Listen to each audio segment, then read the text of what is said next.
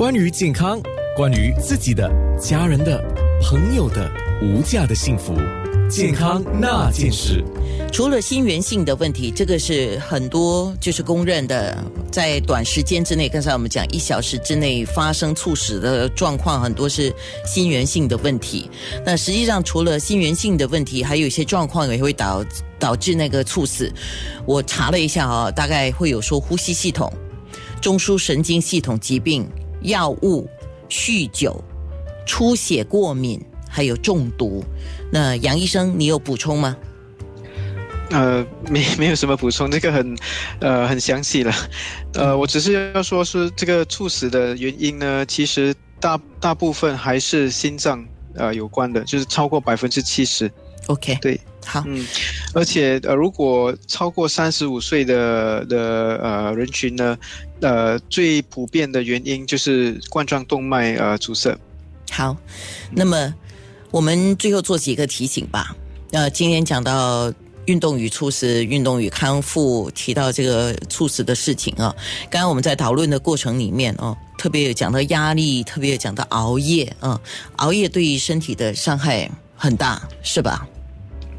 对，因为呃，睡眠本身呃，对整个身体都呃是非常有好处的，所以熬夜的话导致睡眠不足，呃，它能够使到呃，就是身体的荷尔蒙失调啦，呃，血液循环也可能呃比较呃浓本身，然后提高这个呃心脏的这个压力，所以熬夜的话呃。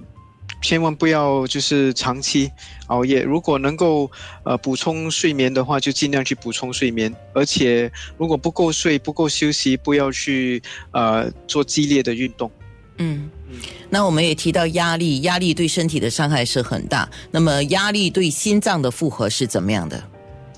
对，说刚才所提起的，呃，任何的压力，不不论是精神上的压力，还是这个体力操劳的这个压力呢，都能够使到那个呃血液循环影响到，而且这个斑块的保护层呢有比较高的风险来呃被损坏，然后里面的这个脂肪呢就可能会突然间呢呃就是出就是进入血管对，进入血管，然后从。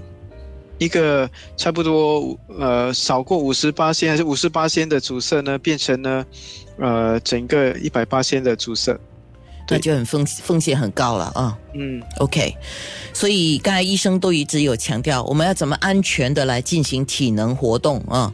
那不管是你做的是中低高啊，就是都要注意，生病的时候，特别是发高烧的时候，就不要运动。天气太热、太热、太冷都不要运动，也不要就是太操劳过度的情况底下去运动。长时间的活动要补充水分跟盐分，还有就是如果出现什么症状，晕啊，或者是觉得刚才心心讲到心跳的事情，你说那个心跳乱了啊，它不是一个规律的，是乱的。那如果出现任何的症状，都应该慢下来或者是停下来，不要运动了。大概就是做了这样的一个提醒了。